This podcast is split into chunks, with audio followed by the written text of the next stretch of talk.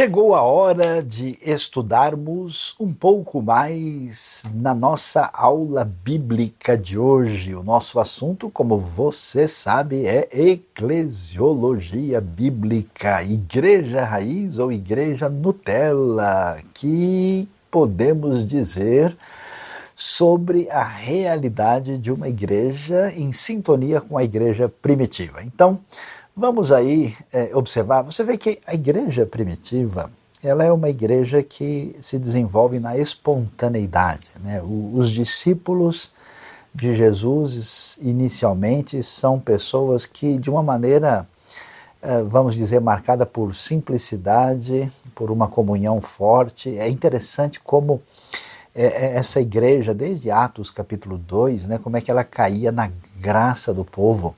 E a gente vê que ela, ela cresce com força por causa dessa sintonia com a população à sua volta e com a, a, sua pertinência ao ambiente onde ela estava inserida. Por isso, como a gente tem visto, a contextualização é tão significativa, tão importante para a teologia do Novo Testamento, particularmente quando pensamos em termos de igreja, de eclesiologia. Uma das coisas mais importantes que temos quando pensamos em ser igreja é que essa igreja precisa ser bíblica e relevante num novo contexto. Como é que isso funciona?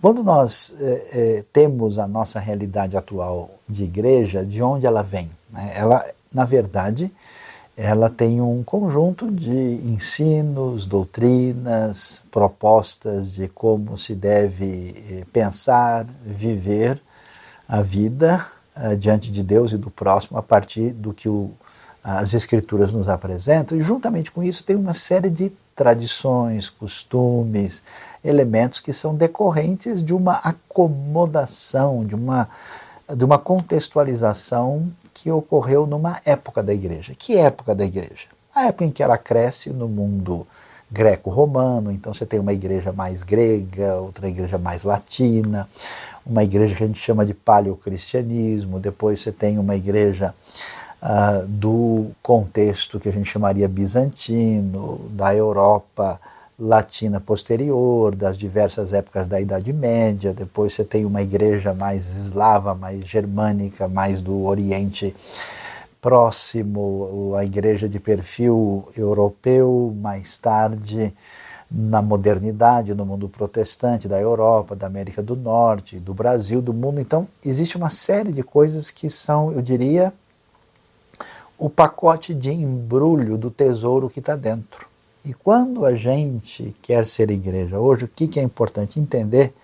Que esses embrulhos, esses pacotes são dispensáveis. A gente tem aquilo que a gente pode chamar do elemento essencial, aquilo que é a igreja raiz, e a gente precisa desempacotar para empacotar de novo, para que a maneira que a gente é, pratica essas diretrizes bíblicas ela seja relevante, porque o contexto é novo.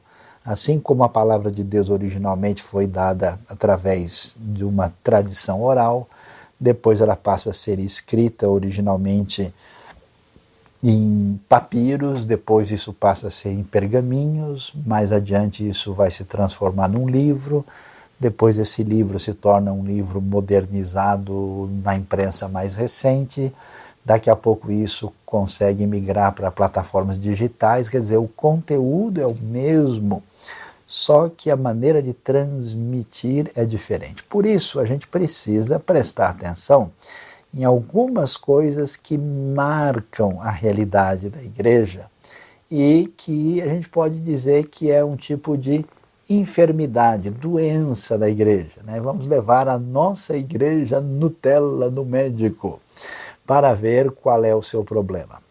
E, e que tipo de uh, embalagens desnecessárias fazem parte da nossa realidade.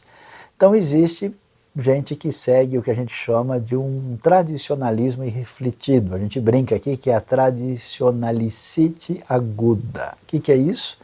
É quando a gente faz uma coisa porque sim, porque a gente sempre fez. A gente canta um tipo de música, a gente usa um tipo de ambiente, a gente tem um tipo de vestimenta que fez sentido no século passado ou há 500 anos atrás, Mas não faz mais sentido hoje, né? não tem muita razão de ser. Ah, quando alguém simplesmente faz uma coisa sem entender o seu significado, isso é um tradicionalismo dispensável.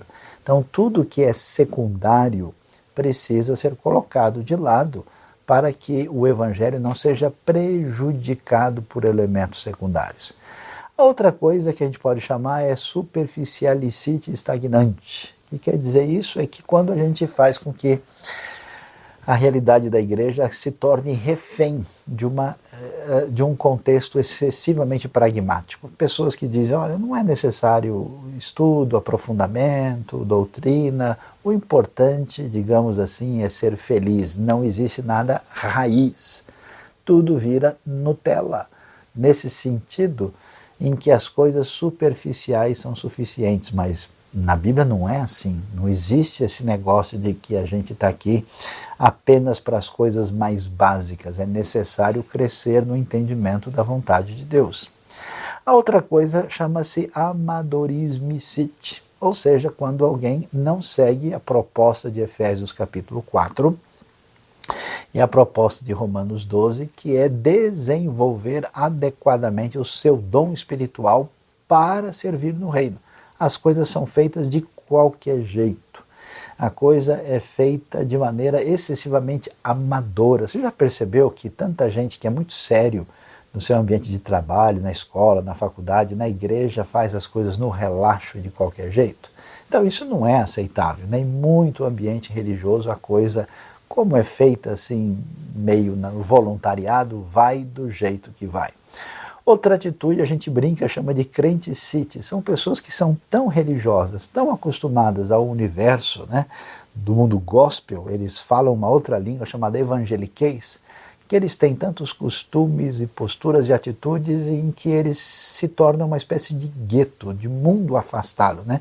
Se a gente reclama que o catolicismo antigo falava latim, e ninguém entendia, parece que muita gente continua falando uma espécie de dialeto do latim e eu já vi tantas pessoas às vezes chegarem numa igreja e ouvirem e ouvirem e falar, olha, o pessoal falou, falou, eu não entendi absolutamente nada. Às vezes é de rir o que acontece, mas na verdade, em vez de rir, às vezes dá vontade de chorar.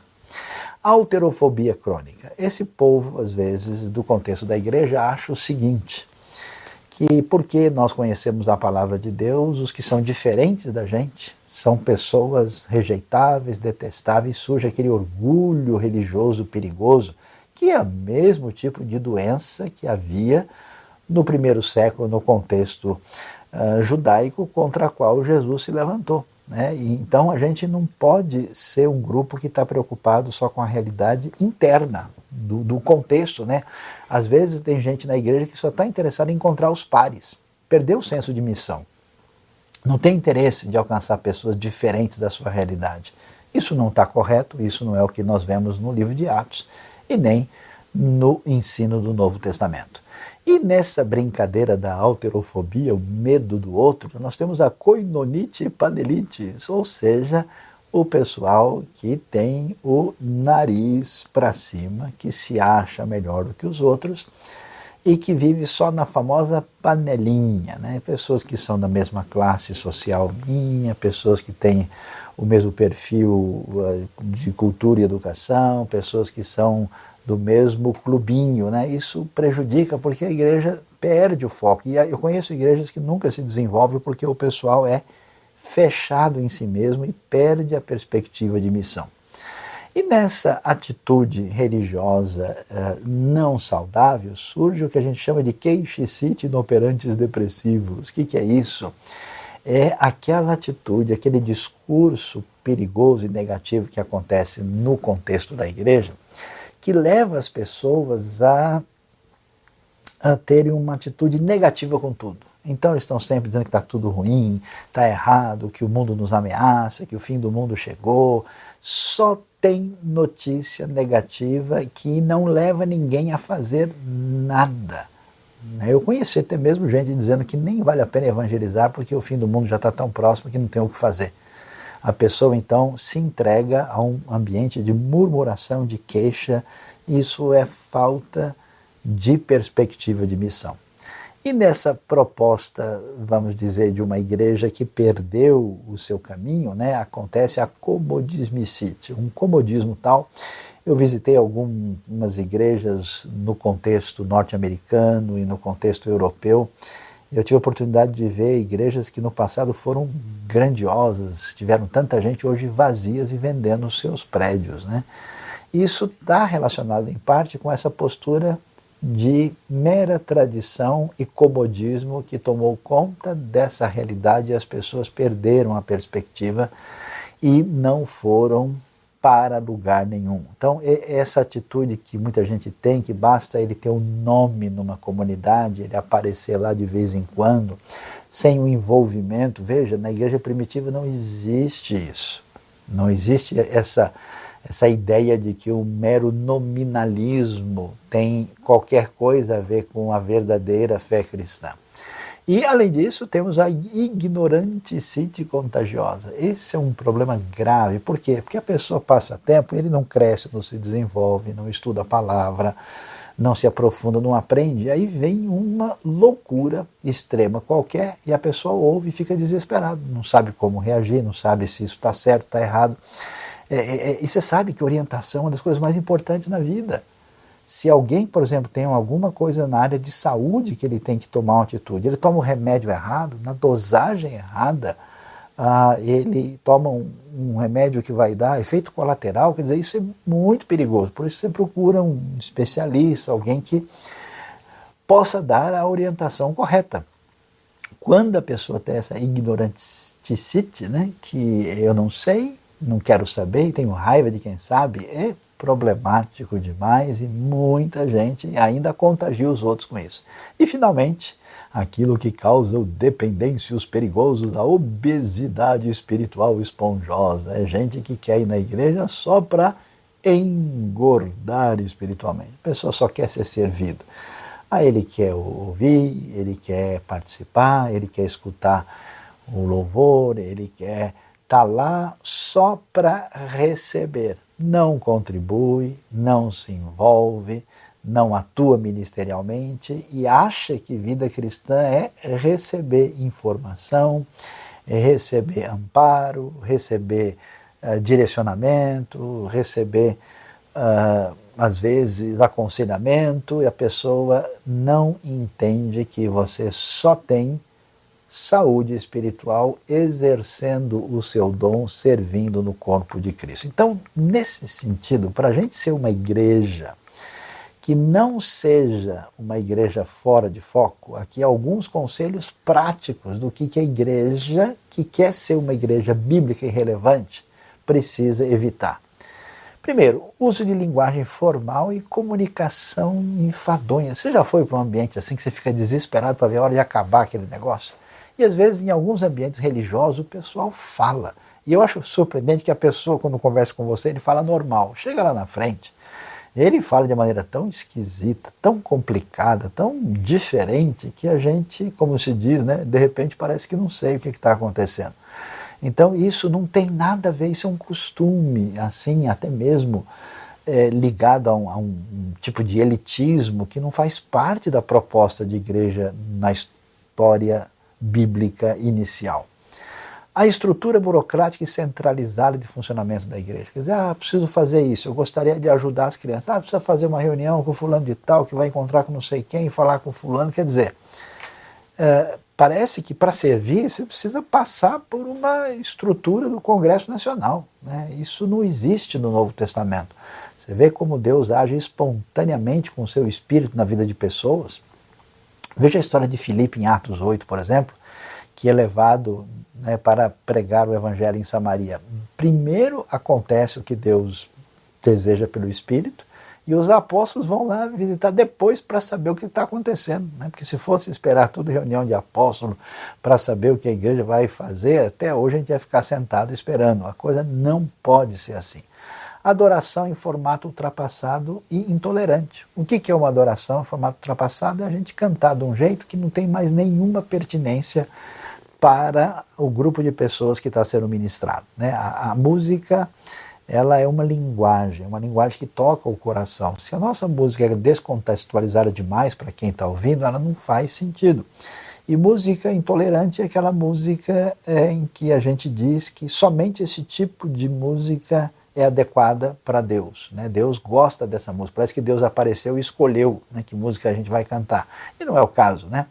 Músicas diferentes, em Colossenses você vê isso com muita clareza né, que as pessoas deveriam adorar a Deus com salmos, hinos e cânticos espirituais. Havia uma diversidade de adoração. A gente não pode ser dogmático nessas coisas, elas são secundárias. A figura do pastor sacerdote que deve interceder por todos é o ungidão de Deus. Né? A pessoa, para chegar a Deus, a oração dele é fraca, tem que passar pelo pastorzão, pelo indivíduo que é o chefe. Como assim? Você tem que ser maduro espiritualmente, você tem que cuidar da sua vida, você precisa se alimentar, você precisa crescer. Ah, é bom ter um líder, alguém que ensina, mas o pastor não é meu sacerdote. Sacerdote é um intermediário. Você tem direito e tem acesso a Deus diretamente por meio de Cristo Jesus. O isolamento da cultura da sociedade sem contato com os de fora. Quando é que uma igreja perde força e pertinência? Quando ela não consegue mais falar com o pessoal de fora ela, ela cria assim como se fosse um, um, um grupo étnico à parte. Ela não, não, comenta nada sobre as coisas que afligem as pessoas. Muita gente, acho que com razão, até olha para algumas igrejas como um grupo de pessoas egoístas que se sentem separados dos outros, celebram a sua santidade e não se importam com a dor do mundo. Isso é muito complicado. A gente não pode é, agir de uma maneira como se nós tivéssemos numa espécie de arredoma de proteção e quem está lá fora está tudo contaminado por uma espécie de praga. Não funciona assim. Resistência aos diferentes que não fazem parte da cultura gospel. Isso que acontece, a gente cria, né? A, gente parece que deixou de lado a essência e valorizou a embalagem. Lembra do embrulho do pacote? E isso que é importante, é o jeito que a gente canta, é a maneira como a gente faz o nosso culto. São as nossas tradições externas que valem mais do que as pessoas e do que os ensinos. E quando isso acontece, a gente não está entendendo o que, que é uma igreja raiz em sintonia com Jesus e os apóstolos. Portanto, nunca devemos fazer uma coisa por tradição, sem refletir e questionar. Né? Por que, que a gente faz isso? É um princípio bíblico ou é uma coisa que a gente faz porque sim. Né? Eu gosto de pensar nos horários que a gente faz, né? celebrações e cultos. Eh, os horários há 200 anos atrás era uma coisa no mundo sem energia elétrica, hoje é completamente diferente. Né? E agora, na época da igreja digital, imagina a questão do horário passa a ser ainda mais diferente. Apelos e comportamentos constrangedores, a maneira de levar as pessoas a terem uma mudança de vida, conversão e recursos. Às vezes tem gente que age de uma maneira tão constrangedora, eu já vi isso pessoalmente, e, e que acaba trazendo um efeito exatamente ao contrário. O, o, você vê que no Evangelho, olha só a pregação de Pedro em Atos 2. Quando eles ouviram, eles falaram o quê? O que nós devemos fazer, né, irmãos? Eles é que estavam ali tocados de coração em reagir. Então a gente não pode ter esse tipo de pressão desnecessária e negativa sobre os outros, usando às vezes a estratégia do medo ou até mesmo do constrangimento para levar as pessoas a uma experiência espiritual ou qualquer postura de uh, desprendimento, doação, assim por diante, esse caminho não está correto. Ter medo de mudanças e realinhamentos. O que, que é importante? É a essência. O que, que é secundário? Aquilo que é mera forma que vem de um outro contexto. Então a igreja sempre terá o desafio de pensar como é que eu faço diferença nessa geração? Como é que alcanço o mundo de agora? O que, que eu preciso realinhar para continuar sintonizado com a missão e fazendo diferença? E isso é uma coisa que deve ser bem pensada, bem organizada, sem cair num ativismo intenso e desenfreado. Tem gente que parece que tem um sentimento de culpa, que ele acha que tem que fazer 200 coisas na igreja. E às vezes prejudica a sua vida, a sua saúde, prejudica a família e todo mundo. E ativismo intenso e desenfreado não é saudável. Mas algumas coisas importantes que a gente aprende sobre o que não deve ser feito numa igreja raiz. Perder conexão e aproximação com as pessoas serem alcançadas. Você sabe que a gente transmite o Evangelho não só com palavras, mas com a vida. Eu vejo gente que recebe a Jesus na sua vida e com alegria conta para os seus amigos. Às vezes, passado um tempo, essa pessoa entra, digamos assim, no clube santo e aí ela não consegue mais conversar com ninguém, ela não consegue ter contato com as pessoas lá fora. Veja que Jesus sempre foi criticado porque ele andava próximo a pessoas consideradas indesejáveis pelos grupos diferentes. A gente não precisa ter medo de contaminação das pessoas, a gente precisa entender que a vida que está em nós é que vai fazer diferença na vida dessas pessoas que estão buscando indevidamente, em certas coisas, uma satisfação, ah, uma alegria, um sentido para a vida e que eles são pessoas humanas e sinceras, interessadas e que a gente pode fazer diferença quando a gente ama e respeita essas pessoas e conversa com elas com tranquilidade. A gente não pode se esquecer de eventos que existem para criar relacionamentos, ou seja, a igreja precisa fazer apenas atividades religiosas, ela pode fazer alguma coisa em benefício da comunidade, das pessoas que estão em volta. O importante é elas terem essa relação de aproximação para mostrar que a vida vale a pena e é diferente quando a gente tem o Evangelho. É dispensável o uso de títulos e referências sagradas sacerdotais. Não é interessante, né? Que Jesus conversa com Pedro, né? Chamando ele de Pedro, né? Pedro chama Jesus de mestre, né? Mas não passa muito disso, né? A gente ouve esses títulos pastor, diácono, mas isso não é patente de pessoa superior. Por isso, quando a gente enfeita demais o pavão, né? E às vezes a pessoa tem que ser chamada ou pastor, ou professor, ou fulano de tal, ou doutor, ou bispo. Essas coisas não fazem parte da, da maneira como a fluidez relacional acontece no Novo Testamento. Qualquer discriminação por classe social e poder aquisitivo também é um problema sério. Você vê o Novo Testamento, por exemplo, em Tiago falando sobre isso, quando ele critica, exatamente no capítulo 1, que gente que chegava na igreja todo bonitão, enfeitado, com um anel de ouro tal, era colocado lá em posição de honra e chegava um sujeito mal vestido, era jogado no canto, ó, senta aí no chão. E Tiago diz, não, meus irmãos, assim não dá. Né?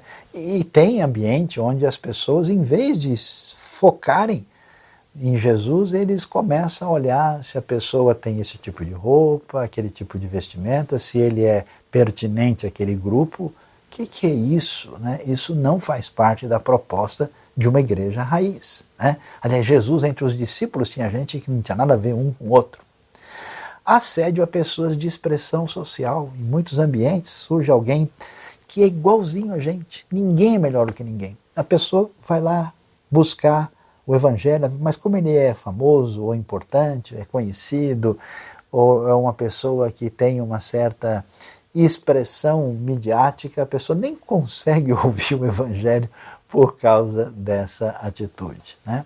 A igreja nunca pode ser, portanto, em resumo, uma igreja voltada para si mesmo, ela não pode é, pensar que a sua linguagem, a sua música, é, é, algo que não tem conexão com o público descrente, né? que as pessoas não têm a, a, pertinência da história religiosa que a comunidade interna tem. Então você começa a falar de coisas que não faz sentido para ele. E Paulo, você vê que quando ele fala com o judeu, fala com o grego, ele fala diferente porque ele reconhece os contextos. A igreja não pode ficar presa ao passado nesse sentido de usar a embalagem vencida. E ela não pode ter uma palavra fraca e perder o foco nas Escrituras. A palavra de Deus, a Bíblia, tem mensagem para todo tipo de pessoa e ela tem poder para agir em qualquer tipo de coração, por isso ela precisa ter relevância completa e total. E mais algumas coisas importantes aqui. A igreja não pode se tornar refém de movimentos digamos assim, extremistas. Né? A palavra aqui pode ter sentido diferente, mas tem gente que, em vez de prestar atenção mais a Jesus aos discípulos, prefere um rótulo de uma pessoa extremamente conservadora. Não é importante ser mais ou menos conservador, o importante é estar em sintonia com as Escrituras. Então, ela não pode ser refém de um fundamentalismo, né, onde a pessoa tem um excessivo é, interesse por costumes conservadores, como se ele fosse semelhante ao Evangelho. Né? O farisaísmo era um tipo de fundamentalismo da época, é, no primeiro século.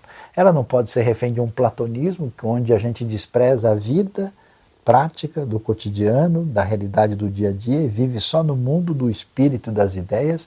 E ela não pode se entregar a nenhum tipo de legalismo. Né? Às vezes eu vejo gente de igreja discutindo certas coisas que parece que o pessoal nunca leu a carta aos Gálatas, achando ser importante isso. Quer dizer, as questões que muita gente discute no mundo que agoniza de dor sem Deus, com tanta maldade, eh, são questões completamente secundárias e irrelevantes. Né? Nesse processo de igreja doente, igreja que não que perdeu a raiz, eh, muita gente funciona na base da síndrome da culpa, né?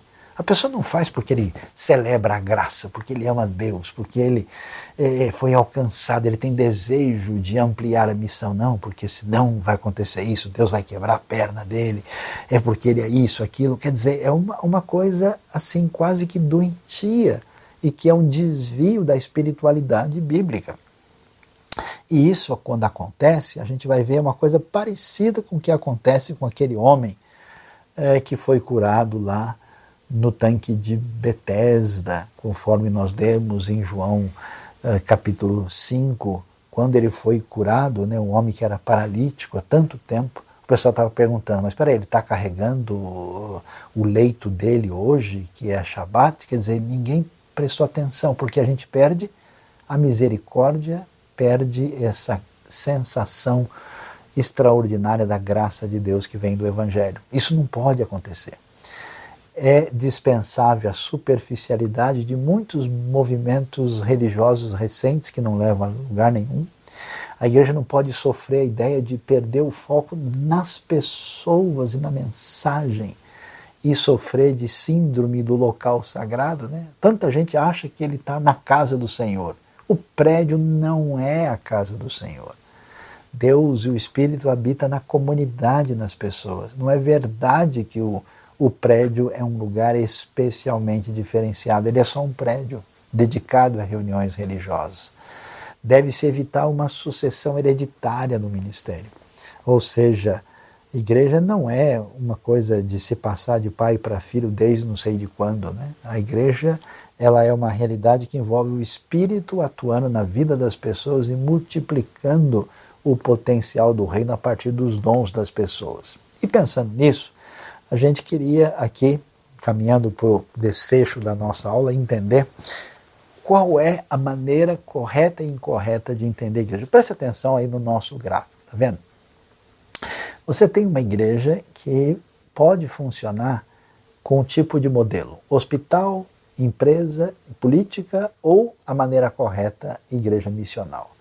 Uma igreja hospital, como é que ela pensa? Ela segue meramente uma tradição denominacional. Para ela, um pastor é apenas um capelão que cuida de pacientes necessitados. Portanto, o papel dele é consolar e se espera de um pastor meramente visitação. Uma igreja estagnada, que não tem foco com a missão, onde se imagina que temos um grupo de pessoas para serem cuidadas, é uma visão parcial do que é a igreja. Recentemente surgiu uma outra proposta que é uma igreja empresa. Como é que ela funciona? Ela é refém de uma sociedade consumista, que é o seu padrão. O pastor não é mais um capelão, um amigo visitador, ele é um, um CEO, um, um gestor empresarial. Os membros são vistos como clientes, né? você vê uma linguagem assim empresarial corporativa tomar conta da, da, do grupo religioso. A ideia é causar um impacto emocional, social para mobilizar as pessoas. O pastor não é alguém que vai consolar ou visitar, não, ele vai saber falar para fazer a coisa movimentar e se espera que ele atue em grandes reuniões e eventos. E uma igreja dominada por uma perspectiva política, ela tem, na verdade, uma visão partidária, quer seja de esquerda, de direita ou de qualquer outro tipo. O perfil do pastor é mais um político de massas, né, que está mexendo com os membros que vão aos poucos virando ativistas políticos, e muitas vezes você tem essa relação historicamente conhecida como promíscua, né, de misturar as coisas. E a ideia é mobilizar os membros para causas escolhidas. Né? Você vê que se uh, o, o, pessoal está num perfil X, um tipo de causa interessa, a outra causa não interessa, e a expectativa é de articulação política, é o que vai acontecer no contexto pastoral. A igreja do Novo Testamento ela não é nem uma igreja hospital, nem empresa, nem política ela é missional, porque essa é a natureza da igreja. O pastor não é um mero capelão que visita pessoas ou alguém que administra, ele é um mentor, mestre, ele é chamado pastor mestre em Efésios capítulo 4. Os membros não são meros frequentadores ou gente que vai na igreja só para receber ajuda, eles são discípulos, são seguidores, são pessoas envolvidas no projeto da missão. O papel do pastor, portanto, é principalmente ensinar equipar e treinar, levando as pessoas a um amadurecimento para servir na missão. Portanto, a expectativa é que ele tenha ensino para capacitação. Olha que coisa interessante, no desfecho do entendimento do que é igreja raiz em oposição a uma igreja Nutella. Qual é a diferença quando a gente pensa na perspectiva da cultura, no estilo musical usado na adoração, no alvo final e a palavra-chave que define a igreja. A igreja hospital, a perspectiva da cultura é que a cultura é inimigo da fé. Tudo o que acontece é o mundo. Ah, olha, esse sapato, ah, o sapato é do mundo, que Jesus usava sandália. É, é impressionante. O pessoal vai assim por caminhos inimagináveis. Tudo que surge é uma coisa do diabo, do anticristo, e é uma realidade complicada. O estilo musical é música de pelo menos 150 anos para trás o que aconteceu entre a reforma e o século XIX, XIX fechou a nossa inódia. O alvo final é as pessoas estarem se sentindo bem, a gente quer ser um pequeno povo muito feliz e isso é tudo, e a palavra-chave é manutenção. Vamos nos manter aqui do jeito que a gente é. Na igreja empresa, aí a coisa muda. A cultura é nosso aliado que ajuda a gente a calcular nossa estratégia e ações para fazer a coisa funcionar. A música é a música gospel contemporânea alinhada com a realidade à nossa volta. O alvo final é números. Vamos calcular qual é o tamanho do nosso sucesso, especialmente às vezes de maneira financeira. E o que é importante é a palavra satisfação. Os clientes estão satisfeitos? Se eles mudaram de vida, se eles abandonaram os seus erros, se eles estão crescendo de fato, não sei. Mas o importante é que a casa estava cheia. Tinha uma multidão lá, olha, as pessoas não são desafiadas. O que o Evangelho traz para nos incomodar não é levado a sério. Então, é uma outra proposta. E a igreja política, ela vê na cultura apenas uma leitura da sua proposta de ação mobilizadora entre os dominados, os dominantes, os culpados e os inocentes, ela trabalha nesse enfoque. O estilo musical é popular mobilizador, o alvo final é, é muito parcial, é meramente ação política e a proposta é de engajamento. O púlpito foi trocado pelo palanque.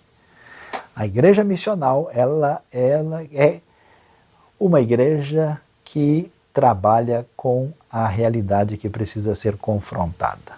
A cultura não pode ser padrão para tudo. A cultura tem caminhos de perversidade, de valorizar as coisas mais absurdas muitas vezes. Mas essa cultura também é a ponte para a contextualização, à luz do que vemos no próprio ministério de Paulo. Como é que eu comunico o evangelho nesse contexto? O estilo musical tem que ser contextualizado. Eu preciso ter uma música que faça sentido para quem ouve. O alvo final não é política, não é número, não é bem-estar, mas é maturidade. Levar as pessoas a crescer em Cristo e a palavra-chave é missão. A igreja é comprometida com a missão levando cada pessoa a servir a Deus de maneira madura no reino. Portanto, a gente vai entender que essa caminhada acontece através dos ministérios, não só de um líder, de um pastor, de um missionário. A igreja não deve funcionar por meio de cargos pré-definidos, mas ela funciona a partir do projeto de Deus no coração das pessoas. Como é que a coisa acontece? O ministério nasce no coração de alguém que tem um sonho, um chamado, um toque de Deus. Vamos supor a pessoa que abençoar a gente de rua, ou adolescentes, jovens na escola ou na universidade. Então isso nasce no coração, o sonho, ele encontra uma necessidade diante dele, transforma isso num projeto, aí ele organiza esse projeto, quem, como, como é que ele vai fazer, define os seus alvos claros, você vai ler Atos, você vê como é que isso é bem dirigido em Atos, e aí ele encaminha o que, que ele quer fazer, qual é a missão, qual é a visão, qual é o objetivo disso, alinha isso né, dentro do cronograma, como é que ele vai planejar isso no próximo semestre, no próximo ano, divulga e convoca né, todos que podem ser parceiros nessa caminhada e esse projeto precisa se realizar na prática e precisa ser uma coisa concreta, objetiva e geralmente é algo mensurável. Isso é importante porque porque tem muita gente tentando fazer as coisas na prática, na doideira, na confusão, e tem muita gente com tantos sonhos, ideias no coração que nunca se realizam. Precisamos fazer encontrar as duas realidades. E não podemos ter uma ideia de que a estrutura do reino de Deus tem caixas fechadas que a gente acha as pessoas para colocar lá dentro. Não. Deus levanta gente na história a partir de um chamado da sua obra no coração e essa pessoa desenvolve o seu projeto, a semelhança do que vemos na vida do apóstolo Paulo, de Neemias e de outras pessoas no contexto da história da proclamação do Evangelho nas diversas missões na história mundial e na história brasileira, e aí a pessoa faz diferença. Deus abençoe a nossa vida, Deus abençoe nosso coração e procure sintonizar a sua vida, a sua comunidade, sua igreja, o seu papel, a sua participação de uma igreja real, fundamentada na palavra, a palavra que é nossa diretriz, uma igreja que não seja Nutella, mas uma igreja raiz. Você foi abençoado por esse vídeo, por esta mensagem? Inscreva-se no canal, aperte o sininho e você ficará sabendo das novas mensagens e reflexões da IBNU.